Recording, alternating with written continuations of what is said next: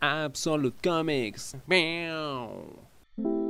Los Picapiedras son una serie icónica de la década de los 60 que, bueno, yo crecí viendo, mis padres crecieron viendo también.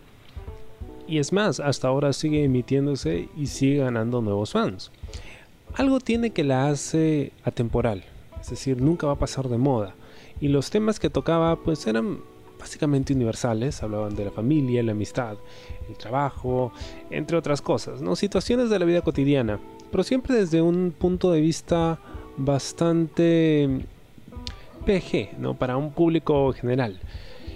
Sin embargo, cuando Mark Russell eh, se le encarga hacer un reboot de la serie, el autor tomó la premisa y la actualizó sin salirse de la idea original de los personajes. Estamos hablando de una familia de la era de piedra que se está enfrentando a todo tipo de eh, problemas y situaciones que podrían considerarse eh, como situaciones del hoy y el ahora, sin salirse demasiado del eh, contexto original de los personajes, estamos hablando de la edad de piedra, y también digamos que aprovechando mejor el universo en el que se habían creado estos personajes. Así, la serie de los Picapiedra termina siendo quizá uno de los eh, mejores cómics que se han publicado en los últimos 10 años. Eh, uno de los mejores cómics del siglo. Es una serie realmente inesperada.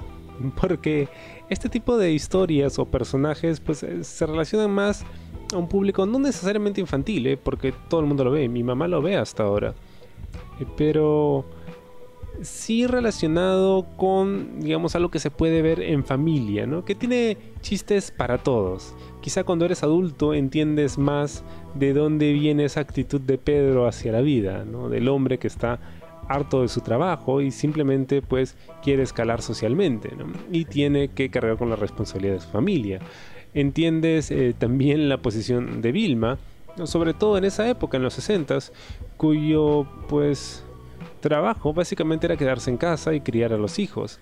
Ahora todas esas convenciones han cambiado.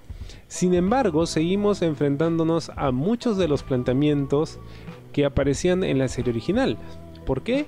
Porque en realidad no hemos cambiado mucho en todos estos años. Por eso los Picapiedra eh, creo que se convierten en algo ya superlativo, ¿no? en, algo que podría considerarse de culto. En esta serie vamos a ver a los personajes enfrentándose a situaciones controversiales pero planteadas de forma muy inteligente.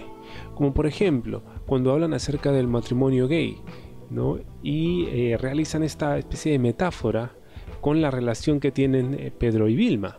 ¿No? Ellos son monogámicos en una época en la que todos son poligámicos, por lo tanto, ellos son vistos como los bichos raros.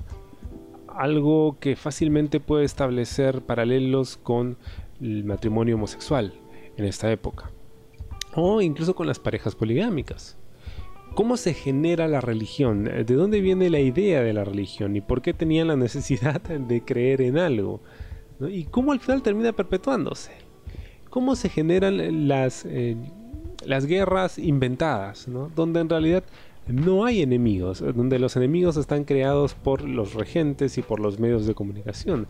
¿Cómo se tergiversa la, información? ¿Cómo eh, el estatus termina haciéndolo todo para alguien que en realidad no tiene mayor prospecto de vida que el llegar a la jubilación en algún momento ¿no? y pasar el resto de sus días en casa recibiendo una pensión?